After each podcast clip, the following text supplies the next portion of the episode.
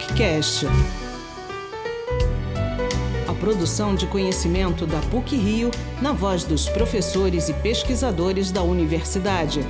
Realização: Comunicar. Coordenação geral: Lilian Sabac. Apresentação: Mauro Silveira.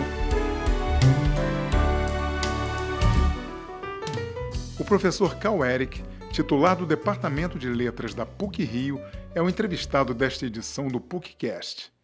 Nascido na Dinamarca, foi na PUC que o professor desenvolveu uma rica trajetória focada na pesquisa da literatura e da crítica literária. Integram suas linhas de pesquisa temas como literatura e imagem, representações da violência, realismo traumático e afetivo e o exercício da crítica literária. Para participar da entrevista, o professor Cal Eric convidou o diretor do Departamento de Letras da PUC Rio, professor Alexandre Montauri. Professor Cal Eric, muito obrigado por sua presença aqui no PUCcast, podendo falar um pouco mais para a gente sobre toda a sua produção e o que o senhor mais queira destacar ao longo desses anos todos na PUC. Também agradeço a presença do professor Alexandre Montauri, convidado do professor Cauérica para a participação desse, nesse nosso programa. Como vai, professor? Tudo bem, muito obrigado pelo convite. Eu gostaria de começar com um resumo seu de sua trajetória aqui na PUC. Como é que tem sido essa, essa, essa sua atuação aqui? Desde quando e o que, que o senhor gostaria de destacar de importância nesse período? Eu cheguei uh, em 89, pela primeira vez, pisei aqui na PUC, uh, dei umas palestras, fui convidado para dar um mini curso, ainda estava uh, terminando o meu doutorado, comecei a colaborar com o departamento de, de letras e essa colaboração cresceu e em 92, uh, assumi uma bolsa aqui de recém-doutor e, uh, em sequência, eu fui contratado pelo departamento e uh, aqui estou desde então. Ou seja, basicamente, estou aqui desde 89, mas efetivo desde uh, 95. Entre os aspectos principais de sua obra, a gente poderia considerar a literatura e também a crítica literária. Uhum. Nesse período, ao longo de suas pesquisas, o senhor percebe transformações nessa técnica literária, nos conteúdos, em tudo que gira em torno do, do tema?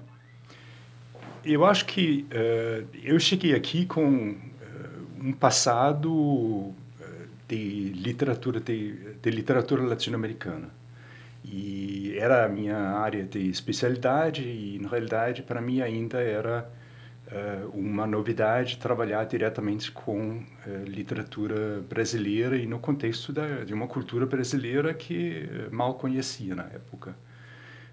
Um, comecei a trabalhar nesse sentido com uma visão comparada comparativa entre a literatura brasileira e o meu campo, assim, digamos, de, de, de, de especialidade, que era uh, literatura moderna, contemporânea latino-americana. E uma das uh, questões que uh, logo surgiu foi exatamente o, o, papel da literatura dentro de uma cultura contemporânea na América Latina.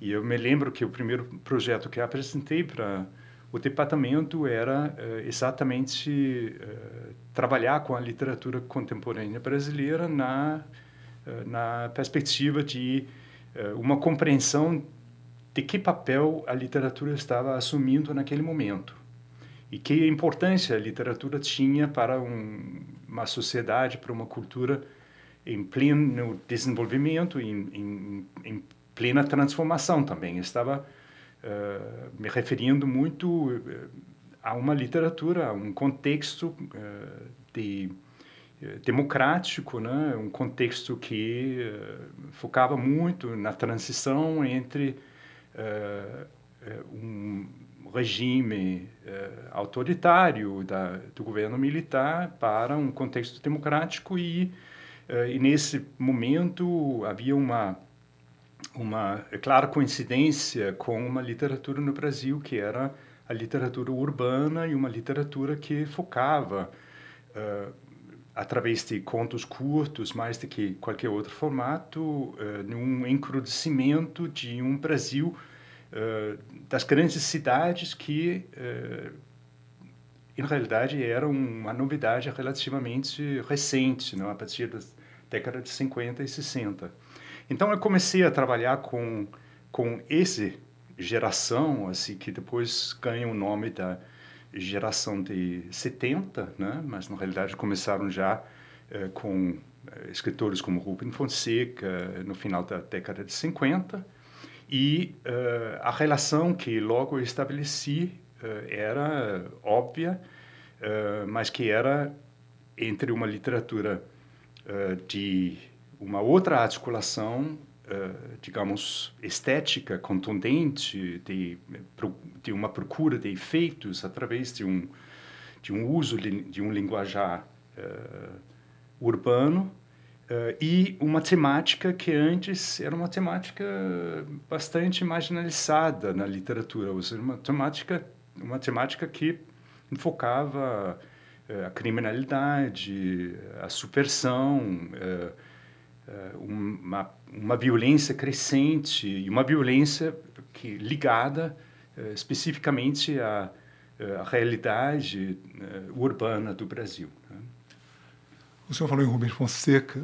Que outros autores o senhor pesquisou para construir essa linha de pesquisa? Olha, esse grupo de escritores que que surgem muito inspirado pelo pelo impacto uh, de popularidade que Rubens Fonseca ganha já com os primeiros os primeiros livros e os prisioneiros é o primeiro livro de contos que marca uma certa eh, uma certa ruptura paradigmática né? Surge toda uma uma geração uh, da qual conhecemos ainda hoje Sérgio Santana por exemplo né? Mas sabia muitos outros e, e eu comecei a, a, a trabalhar com eles e eu acho que além da, da, da temática havia uma outra característica de, desse grupo era que estavam procurando formatos literários que dialogava mais uh, explicitamente com a nova mídia. Então era uh, uma assim uma aproximação do estilo literário com eh, rádio, com televisão, com cinema, com, eh, com mídia digital, com, eh, com toda, toda, digamos, a, a, cultura visual que estava aparecendo também no Brasil com, a, com aquilo que assim muito em, em, em relação com aquilo que estava também acontecendo nas artes plásticas no no Brasil com uh, os movimentos de arte pop e uma arte engajada uh, da, dentro da, da, da tendência uh, internacional da arte pop, né? Rubens Gershman e tantos outros, né? Então, para mim, o prato de alguma maneira se compunha exatamente desse dessa mistura entre uma questão que era uma questão de, de, no, de, um novo estilo, de uma nova linguagem literária que se encaixava uh, dentro de uma experiência de mídia e de, uh, de visualidades uh, urbana e umas temáticas que eram muito ligadas a uma, uma certa um certo foco na na cidade marginal. Uh, e o terceiro, uh, uma procura de, uma, de um efeito, um efeito literário de experiência que podíamos chamar uma experiência de realidade. Ou seja, como se uh, a experiência de, de, de, ler se aproximava, de alguma maneira, uma simulação da própria experiência do que estava representado, né? que era, nesse sentido, algo que determinou a minha pesquisa, porque uh, questionava uma visão da literatura como apenas uma representação de alguma coisa que era semanticamente uh, descodificável para uma procura de uma expressividade que às vezes uh, criava efeitos estéticos de não só de prazer e de uh, de uh, agrado, mas também de desconforto e de uma certa violência na experiência de, de, de ler esses mesmos autores, né? E nesse sentido, para mim, o primeiro campo de, da literatura contemporânea brasileira no digamos na perspectiva da, latino, da literatura latino-americana. Logo se desdobrou em vários subcampos né? Eh, na relação literatura e artes visuais por um lado eh, na questão da representação da violência e da eh, da, da maneira que a violência impunha um outro desafio para a literatura na medida em que a violência também trouxe um elemento de algo é, irrepresentável, né? ou seja, um limite de representação. Há elementos na violência que, mesmo descritos literariamente, não podem ser, obviamente, reconhecidos por quem não vive essa violência. E, uh, em terceiro aspecto, uh, a questão do realismo, que vem como uma questão de alguma maneira engloba todas as outras, mas que uh, cheguei tarde para formular em termos uh, teóricos, mas uh, que eu acho que para mim foi um caminho relativamente sequencial e um relativamente lógico, obviamente com muitos assim muitas muitos desvios, né? Mas eh, quando eu vejo uh, hoje eu, eu vejo de alguma maneira uma uma coerência, uma certa um, uma certa trajetória nisso que uh, possibilitava que uh, incluía cada vez mais materiais e cada vez mais uma compreensão mais ampla e, e, e alargada né, da, da questão. Né? A literatura se tornou obrigatoriamente uma formadora de imagens para o leitor?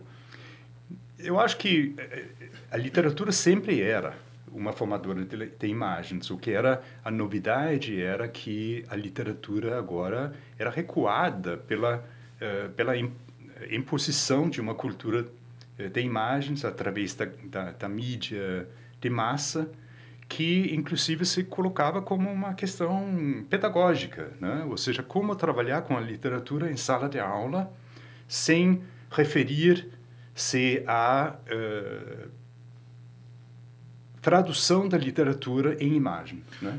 Ou seja, isso com base num novo leitor? Com base num novo leitor e com base também de uma, de uma relação uh, cada vez mais problemática entre uh, aquilo que se lia e aquilo que se via, né? ou seja, uh, a imagem também entrava na literatura de uma outra maneira, não apenas como uma ilustração, aquilo que estava dito, e aquilo que estava dito não era apenas a explicação daquilo que estava visto, mas havia um contraponto entre imagens e uh, e texto que, uh, que, que para mim, de alguma maneira, foi essencial para entender essa relação. Ou seja, uh, eu sempre que eu falo com isso com os meus alunos, eu sempre digo que, na realidade, eu acho que não é pela complementariedade entre a literatura e as imagens no cinema, na, nas artes plásticas, na, na, na mídia, que uh, o sentido se, se ganha. Muito pelo contrário, é pelo contraponto entre uh, o que é dito e o que é visto, mesmo que esse, esse lado da imagem que é visto não é um lado concreto, né? mas é esse contraponto que, de alguma maneira, uh, cria força de ambos lados. Né? Cria força da, da imagem para não apenas uma imagem banal daquilo que você descodifica imediatamente, mas para uma imagem que te que te desperta algum tipo de, de, de raciocínio, algum tipo de, de, de, pergunta,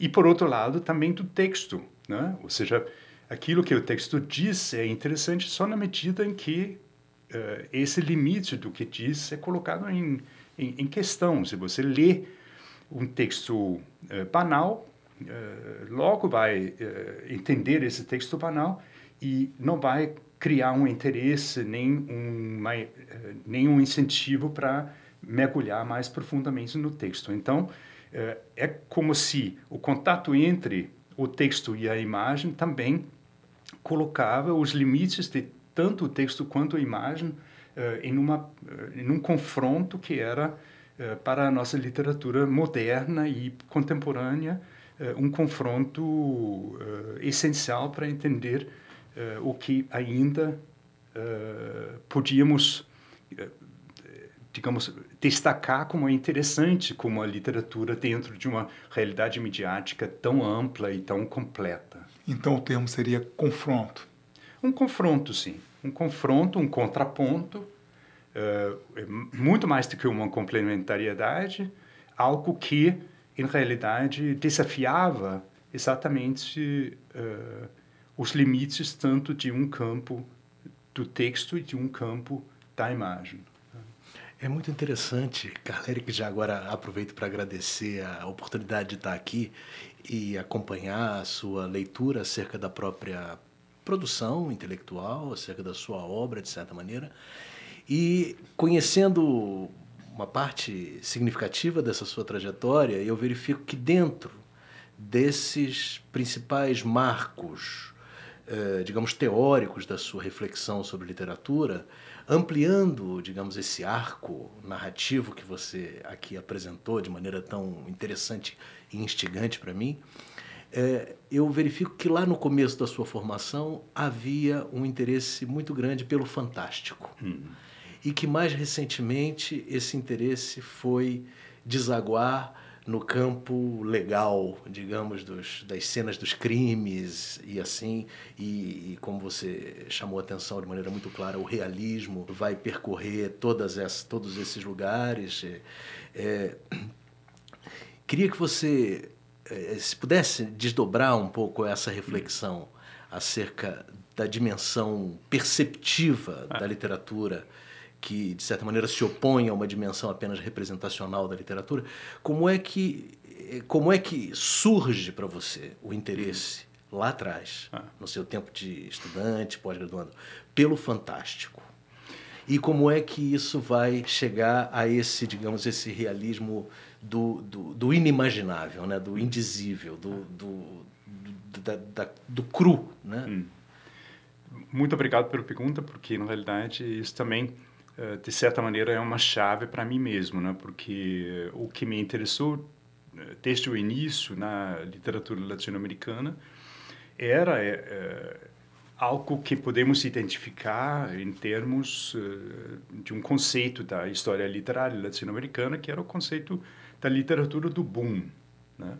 A literatura do boom era a literatura de Borges, de, de, de Cortázar, de Carpentier, de Gabriel Garcia Marques e tantos outros que ganhavam suas edições em todas as línguas, e, uh, que me permitia uh, ler esses autores antes de dominar o espanhol. Né?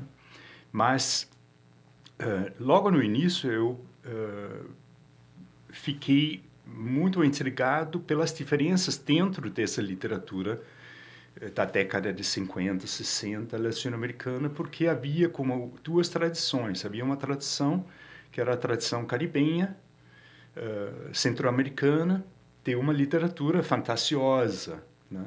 E havia uma tradição uh, muito mais ligada a uma tradição fantástica, romântica, fantástica uh, europeia, que era a tradição do, do, do Cone Sul, ou seja, argentino, uruguaia, de certa maneira também uh, chilena. Né?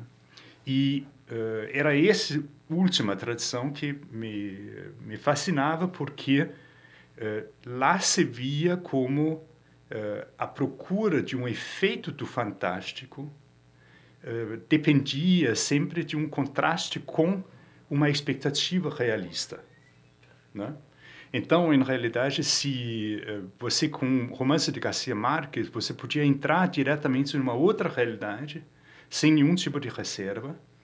Uh, em Borges, não. Você construía uma expectativa de um certo realismo, de uma certa racionalidade realista que, em sequência, era desmontada logicamente pela própria literatura.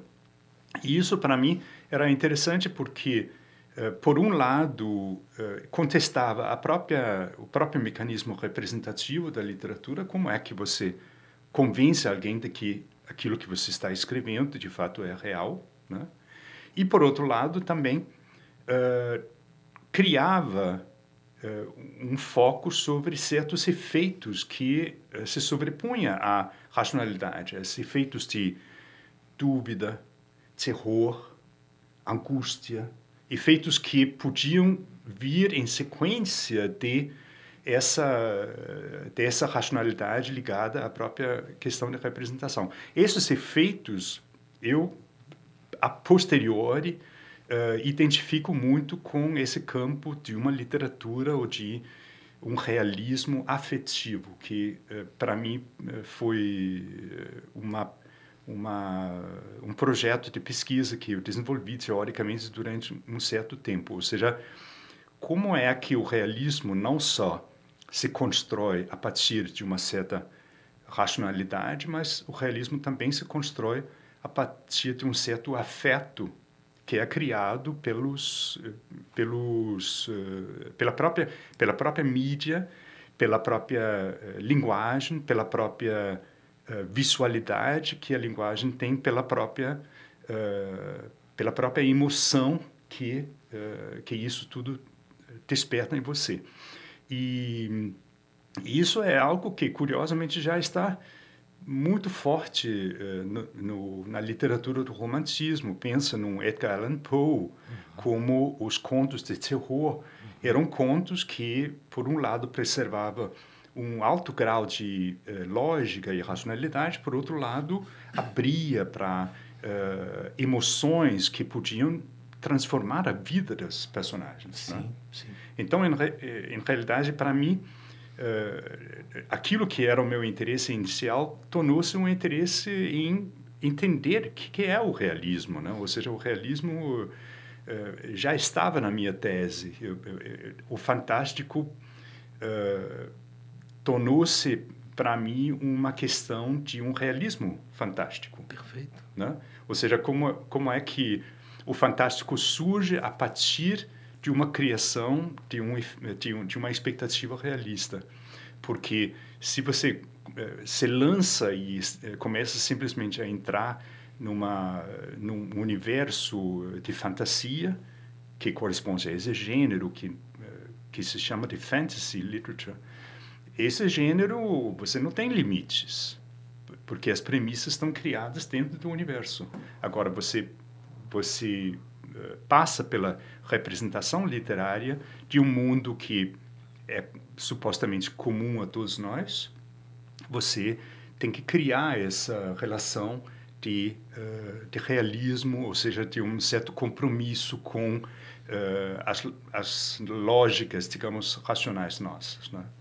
Agora, você mencionou uma, uma questão que uh, me interessa muito de, assim, atualmente, que é a questão uh, de uma literatura forense. Forense. Né?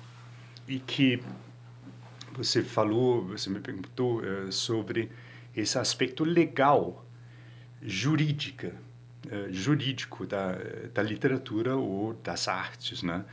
E para mim isso uh, isso veio como uma uma questão que surgiu a partir da uh, de uma literatura contemporânea, não só brasileira, mas uh, internacional, uma literatura que expressava ou tentava expressar a questão da violência. E sabemos que essa questão uh, principalmente na década de 90, foi uh, muito identificado com um certo discurso de um testemunho da violência, né? um testemunho sobrevivência de uma violência alheia, cuja vítima era alheia ou era alguém que que ou, podia ser, ser vítima também, mas eram sobreviventes desse de, dessa eh, violência.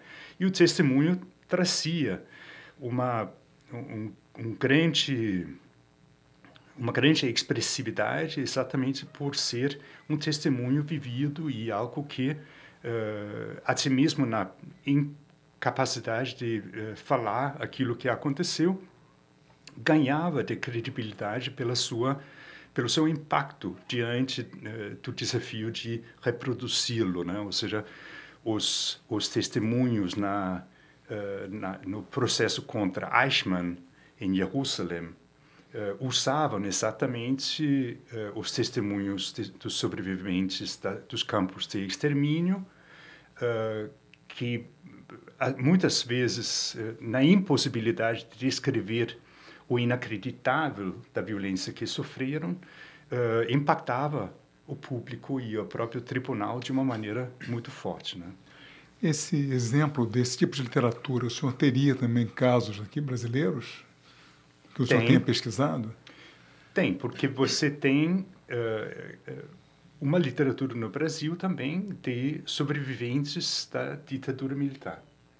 E essa literatura que é contemporânea com com uh, a literatura das grandes cidades, com a violência urbana, mas muitas vezes é uma literatura eh, memorialista de uh, uh, alguém que participou na guerrilha uhum. e que sobreviveu a cárcere, saiu de lá e trouxe o seu depoimento testemunhal de volta, né? Podemos podemos uh, identificar isso muito claramente na literatura contemporânea com uh, o que, que, é isso companheiro de, de, de, Fernando Cabeira, né? Que foi um exemplo de alguém que passou pelo exílio, embora não esteve na, eh, na, na prisão, uh, não foi torturado, não esteve próximo a, a esse, uh, esse extermínio, uh, trouxe um lado uh, memorialístico de volta para a literatura. Outros descrevem essa, essa experiência com muito mais proximidade à própria violência da ditadura. Mas o que era o meu argumento aqui, o que eu queria destacar é que na década de 90, ehm, curiosamente, eh, há uma certa proliferação eh, do testemunialismo eh, em outras, outros campos da literatura contemporânea. Ou seja, a ficção começa a proliferar a voz testemunhal de alguma violência ou de alguma experiência radical. Uhum. E essa, esse testemunho de alguma experiência radical, uh, de alguma maneira entra na própria mídia popular e a mídia de massa. Ou seja, é difícil ver um filme hoje em dia, um seriado de televisão, que não tem um testemunho traumático. Sim. Então, esse testemunho trauma, traumático virou assim uma chave de compreensão do que é real em nossa, em, em, nossa vida. Né? Sim. Professor, existe alguma influência do jornalismo nessa modalidade de literatura? Com certeza, eu acho que o jornalismo, uh, o jornalismo foi muito próximo uh, à literatura contemporânea brasileira, né? Ou seja, o jornalismo uh, não só foi próximo no, no sentido de que ambos descreviam um caminho em direção a uma confiança de uma experiência da, do, do relatado, não? ou seja, um, um jornalismo uh, do New Journalism da, da, da, época de 60, né? era muito próximo a, esse, uh, a essa voz narrativa que surgia uh, na, na literatura contemporânea. E muitas vezes eram, inclusive, os mesmos escritores, né? O escritor jornalista também era o escritor literário que produziu livros importantes na literatura brasileira, como o José Luceiro, por Sim. exemplo. Não? Né? O José Luceiro foi um, um, um, escritor muito produtivo e que convertia suas histórias exploradas jornalisticamente em ficção também. Sim. Né? Reportagens. Reportagens, o próprio romance, reportagem, é. É, trouxe esse lado. Araceli, né? meu amor, e assim. Araceli, né? meu amor, é, Pichote. Pichote. Né? Agora, é, se o Mauro me permite, é porque a gente está avançando na conversa, estamos ouvindo maravilhados o Cal, e se calhar poderíamos estar aqui dias ouvindo o Cal falar da literatura e, da, e, e da, da, das suas pesquisas que tem, como nós sabemos, uma repercussão nacional e internacional. A gente não pode nunca esquecer que o Karl Erich é um grande pesquisador da nossa área, é, um, é um, uma referência para muitas gerações, entre as quais a minha. Agora, estamos ouvindo muito o Cal falar sobre literatura e sobre as suas pesquisas na literatura, mas eu gostaria muito de ouvi-lo sobre o campo da crítica, hum. porque o Cal é também um crítico muito importante, com vários livros publicados, até muito recentemente fez um, um, um, livro sobre a literatura brasileira contemporânea. Como é que você vê, digamos, as transformações deste campo específico da crítica literária é, no Brasil, na América Latina, no, no, no, aí numa, numa, numa, dimensão talvez hum. ainda maior. Como é que você vê isso, Cal? Olha, eu, eu vejo com uma certa preocupação né? Eu acho que o campo da crítica literária é, foi um campo contestado, é, principalmente quanto ao seu, seu espaço tradicional na, na mídia da imprensa e na, na mídia é, na mídia visual também, na televisão, rádio e tal. Sem nenhuma dúvida, eu não preciso nem eh, entrar com os dados sobre isso, mas uh, o espaço da, do, dos, dos, cadernos uh, críticos uh, desapareceu. O que a gente lê na, no jornal hoje não é crítica literária, né? é. É, são resenhas, né? são resenhas ou são mais é, sim, são reproduções de, de, de divulgações editoriais, né? E nesse sentido, há um problema nesse lado, digamos, não acadêmico uh, da crítica, mas também há um lado na crítica acadêmica, né? ou seja, a crítica acadêmica também uh, sente esse desafio exatamente na medida em que uh, é difícil para a crítica acadêmica se reassociar com digamos, eh, esse papel normativo que a crítica tinha eh, tradicionalmente. Né?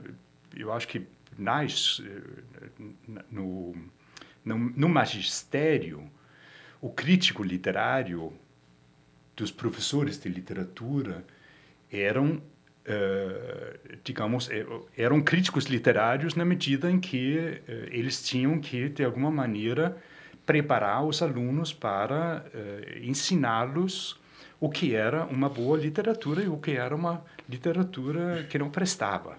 Né? E esse, uh, esse, essa questão de valor é um questão, uma questão que foi duramente atacado, atacada nessas últimas duas décadas, três décadas. Né? Por bons motivos e por motivos mais problemáticos. Por bons motivos, porque é claro que a crítica tradicional também se sustenta, sustentava sobre uma visão canônica da produção uh, literária que às vezes uh, não era uh, sensível à produção que não encaixava nesse nesse formato canônico e excluía vozes que também eram representadas pela literatura, mas que eram vozes de, eh, de, de eh, marginais e eh, vozes que não eram convidados para para entrar no, no, no mainstream no mainstream da literatura, né? Então vozes de, de, de, quem não era escritor ou reconhecido como escritor. Mulheres, por exemplo, né? as mulheres começam a, a, escrever e aparecer na literatura muito muito tardiamente, né? Os pobres não aparecem ainda, né? Sim. E assim por diante, né? Os negros, onde estão os negros na literatura brasileira, né? Foram foram lavados, uh, uhum. não aparecem durante durante centenas de anos por uma questão de não reconhecimento que esse elemento eh, eh, contribuía para a literatura deles. Né? Então, esse, esse lado de valores literários se sobrepunha a uma compreensão mais completa do que era a literatura também como uma possibilidade de expressão de Isso. todo mundo. Isso. Né? Eu acho que essa, essa transformação colocou novos desafios para a literatura ou para a crítica literária, porque agora, se você não tinha valores estéticos literários uh, indiscutíveis, como você tinha classicamente, né? como você ia a uh, qualificar um livro e não outro. Né? Ou seja, isso tornou-se um grande problema para uh, a gente. Né? Às vezes, você começava a criticar os livros ou a, in, a incorporar os livros apenas a nível de uh, de comprovante para outras teses eh, de, de ciências sociais ou teses de ciências políticas. Né? Uhum. E isso, eh, eu acho que esvaziava o papel da literatura no magistério, assim como esvaziava o papel da literatura na própria crítica literária. Né? o crítico literário já começava a se deparar com, com, com essa crítica implícita e, uh, em realidade, não podia, não estava mais qualificado a dizer algo em particular sobre a produção de, uh, de, de, um autor em contraste com o outro. Né? Sobre a avaliação do literário. Né? Sobre a avaliação do literário, a própria questão do literário é, sumiu. Sim, né? sim.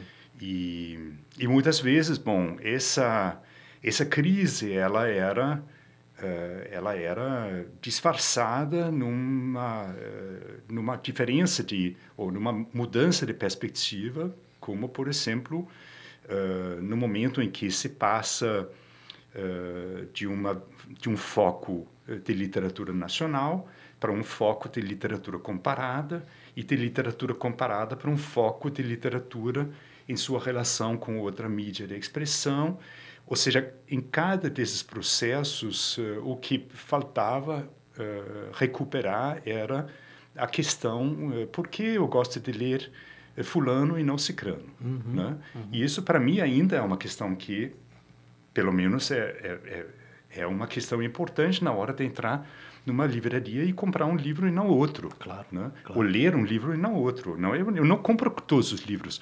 Eu vou comprar poucos livros, mas eu quero saber por que comprar esse aqui claro, e não outro. Né? Claro. Por que ler uh, os clássicos da literatura brasileira e não ler os eh, best-sellers? Né? Isso, é, para mim, ainda é uma questão absolutamente pertinente. Né? Eu não sei se vocês repararam hoje, tivemos um caso do governo de Roraima. Foi.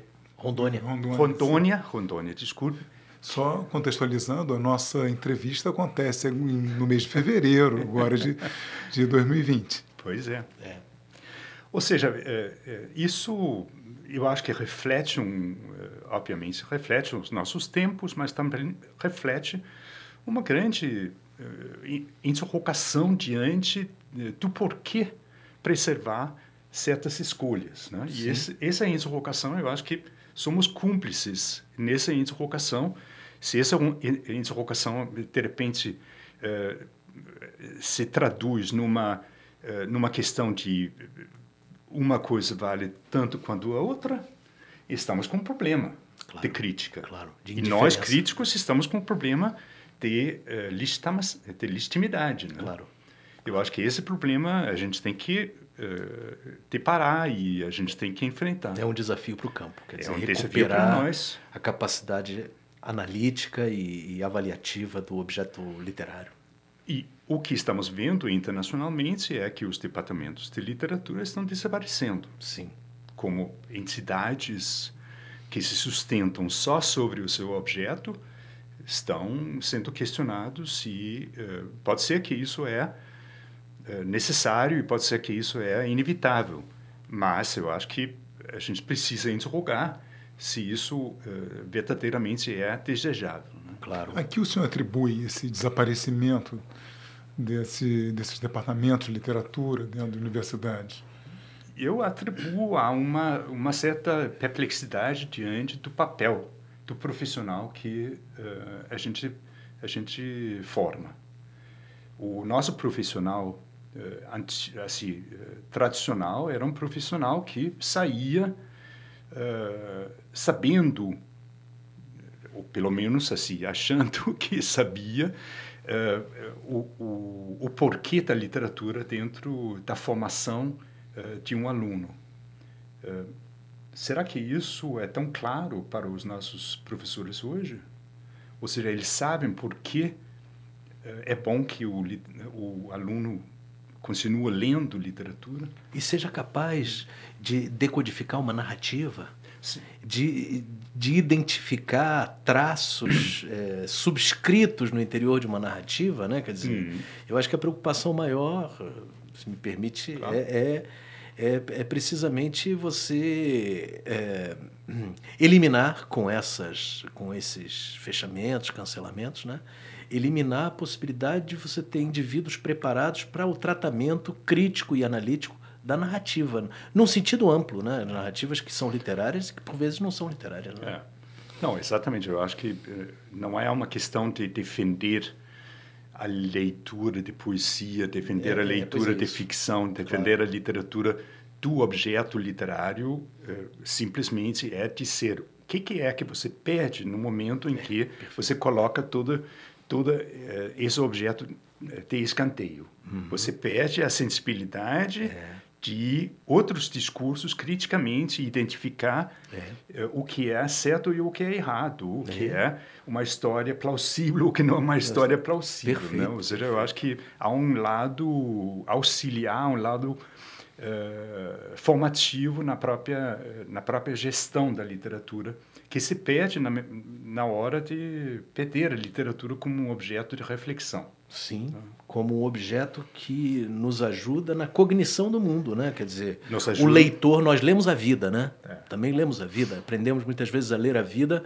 a partir dos textos. E, e, e eu penso que a função, digamos, social de uma formação é. literária, ela tem que ver também com isso a, literatura é uma prisma para a compreensão do mundo, mas é. também é um espelho para a compreensão de si mesmo. Perfeito. É. E uh, se você não compreende a si mesmo, você também vai compreender o seu papel nesse mundo que você uh, é, é convidado a interrogar toda hora. Perfeito. É, se o Mauro me permite também, é, é, é, muito bom ouvir a sua ponderação também sobre a questão da crítica, mas tem um outro aspecto que eu gostaria muito de ouvi-lo. Você tem uma experiência muito interessante na tradução, na tradução de autores nórdicos e tudo isso, e portanto tem uma é, tem um reconhecimento como tradutor. Uhum. Fala um pouco dessa vertente do seu trabalho. Eu acho que uh, a tradução ela, eh, ela está uh, em toda a leitura. você, não, você nunca vira um tradutor antes de, de, de ou, ou, ou, sem ser primeiro um leitor, né? Ou seja, quando você se forma na leitura, você aprofunda na leitura, você já está traduzindo, Sim. mesmo que seja dentro da mesma língua, né? Sim. E é, para mim foi muito importante começar a uh, ler mais em uma outra língua que não era a minha de nascença. Né? Ou seja, uh, eu leio, uh, hoje eu leio muito mais, eu, pra, praticamente eu leio só em, em outras línguas que não são as minhas de, de nascença. Né? Eu acho que isso para mim, inclusive, é algo que às vezes cria um estranhamento diante da, diante da minha própria língua, mas eu acho que é um estranhamento que é saudável. Poético, pelo menos. Poético, porque eu, eu fico interrogando é. na minha própria língua, né? Então, Maravilha. Eu acho que na hora de você eh, você começar a traduzir, eh, você também está diante da, da desse desafio de uh, trazer um lugar comum na sua compreensão para um lugar incomum, né? E você você assim que eu pelo menos eu me interessei pela tradução, eu traduzi muitos muitos autores nórdicos clássicos para para o português e não o contrário, né? Uhum. era exatamente no desafio de dizer bom, mas eu vejo uma coisa nesses autores como Ibsen, por exemplo, uhum. O, o dramaturgo norueguês. Mas será que eu consigo realmente expressar isso numa Eu ia perguntar língua? isso, é. assim, para alguém que chega de um país nórdico, o português falado no Brasil é um desafio tão muito grande? Olha, eu é, eu admito que eu tenho tenho duas experiências com o português que parece muito a, a, uma experiência do Paulo Ronay quando ele uh, quando ele escreve uh, no livro como uh, tradutor ele descreve que a primeira experiência que ele teve com o português falado era uma experiência em Lisboa quando quando foi lá para embarcar e que mesmo sendo tradutor de, de português para o húngaro, ele não entendia nada. Eu também não. É a primeira vez que eu fui para Portugal, mesmo falando corretamente espanhol, não entendia uma palavra sequer. Uh, quando ele, no caso de Paulo Ronay, ele pega o, o barco e quando ele entra na Baía da Guanabara, ele já começa a, a ouvir as vozes dos marinheiros, falar em, em, em, português do Brasil e entendia tudo. E eu tive uma experiência muito parecida, então, para mim, eu também me, me, me, me senti acolhido. Tem digamos. como explicar isso? Eu acho que é, tem várias explicações, mas há uma, há uma certa... Há uma certa apertura expressiva uh, no Brasil do, do Brasil contrariando digamos uma certa uma certa in, português in, nasal e, e introvertido do, do português de Portugal europeu, né? é. europeu são né? as vogais são, são as vogais, as vogais. Né? As vogais sempre são a mão aberta, né? Então, é, são as vogais. Se você elimina as vogais, poxa. Ô, Cal, e você, e você como um professor dinamarquês e brasileiro, você identifica relações literárias entre Brasil e Dinamarca que mereçam atenção? Identifico, eu, é, é algo que me interessa também. É, é, não são relações muito fortes, muito significativas, eh, mas são relações eh, de alguns escritores, de alguns tradutores que eh, se tornaram importantes, né? Ou seja, havia dinamarqueses que já começaram a traduzir a literatura brasileira no passado e hoje temos tradutores que, que fazem isso muito bem, mas também temos uh, escritores dinamarqueses que uh, tiveram a sua uh, relação com a literatura brasileira e um deles, só mencionando muito brevemente, é um romancista que me interessa muito, que é Stangerup, e que é um romancista que escreveu um romance brasileiro, no sentido de que foi um romance sobre o Peter Wilhelm Lund, o naturalista dinamarquês, que veio para o Brasil na década de 30, no século XIX, e nunca mais uh, saiu de Lagoa Santa, onde uh, fez toda a sua vida de cientista paleontólogo, arqueólogo, espeleólogo, né? E hoje não é à toa que ele é considerado o fundador nas ciências brasileiras de tudo isso.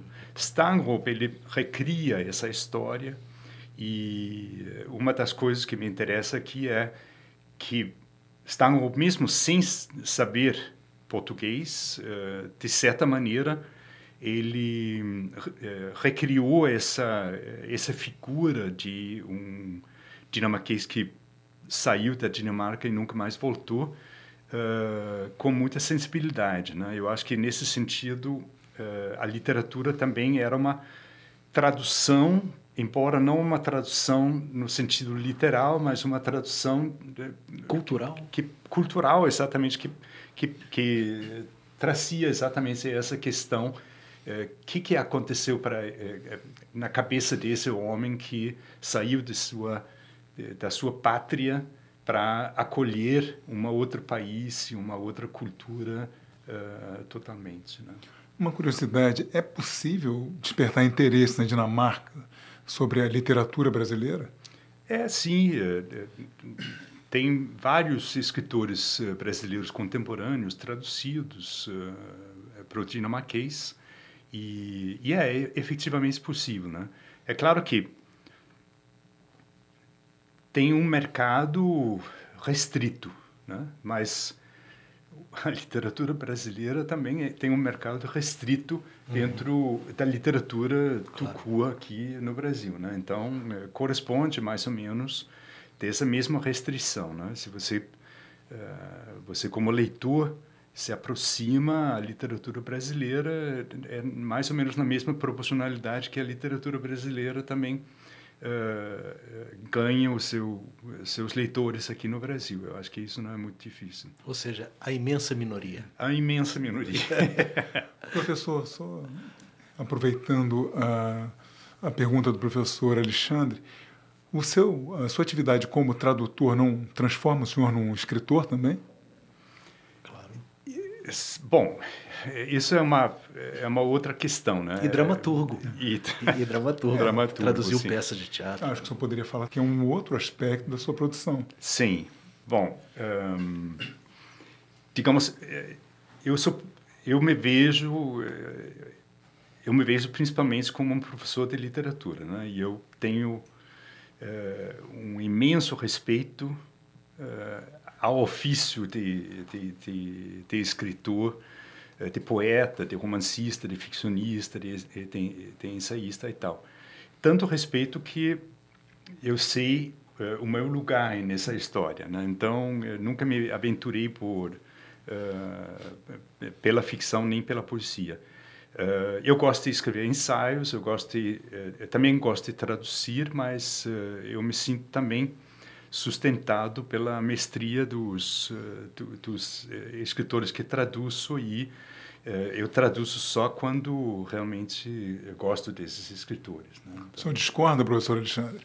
Não, não, eu concordo totalmente. Eu também tenho o mesmo respeito que o professor. Não, mas em relação à obra do professor Karl Eu, olha, eu, eu, eu por acaso, por, por um acaso mesmo, isso aqui não é só a expressão. Por um acaso, eu assisti uma das peças que o Cal traduziu e era uma belíssima peça do Ibsen. Eu nem conhecia ainda o Cal Eric.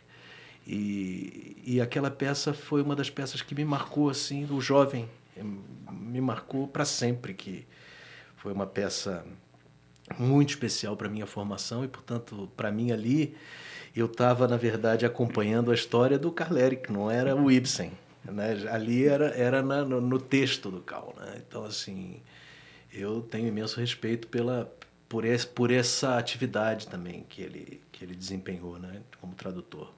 E tenho um imenso interesse nessa, nessa, nessa vertente que se abre na sua pesquisa, né? Hum sobre este dinamarquês que veio para o Brasil, num momento em que a gente fala tanto de migrações né, e de, e de Fronteiras. transplante né, de vidas em outros lugares e outras coisas, eu acho que é, é, é, essas relações ainda muito pouco exploradas entre essas relações literárias ainda muito pouco exploradas entre Brasil e Dinamarca, eu acho que elas ganham uma, um grande aporte né, com as reflexões mais atuais do professor Carleri, quando traz hum. esses escritores dinamarqueses, em particular este da Lagoa Santa, né, que acabou sendo uma figura assim muito interessante, sobretudo, repito, né, nesse tempo em que a gente fala tanto de migrações e, e de migrações de ideias também. Aqui há pouco ele estava falando do realismo latino-americano, é, das formas de, de movimentação dessas noções é, realistas, como é que elas aparecem na América hum. Latina. E aqui uma pergunta mesmo de aluno é. para você. Você vê é, nesse panorama sul-americano, você vê, por exemplo, aquilo que nós convencionamos chamar de regionalismo brasileiro. Né? O Jorge hum. Amado, o Graciliano. Você vê é, parte dessa, dessa obra, dessas, dessas obras, como, digamos, um capítulo do realismo fantástico sul-americano? Você acha que não tem nada a ver? Ou acha que pode ter aqui alguma Olha, zona de aproximação? É muito interessante. Eu acho que uh, eu me sinto muito identificado, de certa maneira, com o regionalismo brasileiro. Né? Uhum. Ou seja, uh, eu acho que o regionalismo da década de 1920, uhum. 1930 foi um momento importante para a literatura moderna brasileira, exatamente porque era a partir do regionalismo. Eu acho que Graciliano Ramos, eh, Guimarães Rosa, é. você vê esse casamento mais claramente entre uma, um expressionismo modernista, por um lado, ou seja, um experimentalismo na linguagem, e uh, um aproveitamento de, um, de, uma, de uma linguagem regional reconstruída, às vezes, com muita criatividade. Né? E, nesse sentido, o regionalismo, ele já, nesse, nessa perspectiva, se sobrepunha a um projeto de literatura nacional. Sim. Eu acho que hoje em dia uh, é muito importante isso porque uh, isso entra em diálogo com a outra questão. Né?